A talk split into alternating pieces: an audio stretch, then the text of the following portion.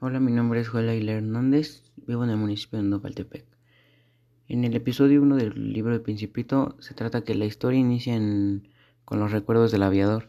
que es el personaje desde cuyo punto de vista se narra la acción. Se trata de un personaje que desde niño ha sido que no ha encajado con el mundo y con la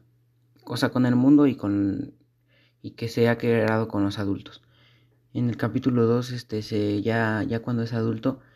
el aviador prefiere dar vuelos más grandes y, y durante uno de esos vuelos su avión sufre un este como una falla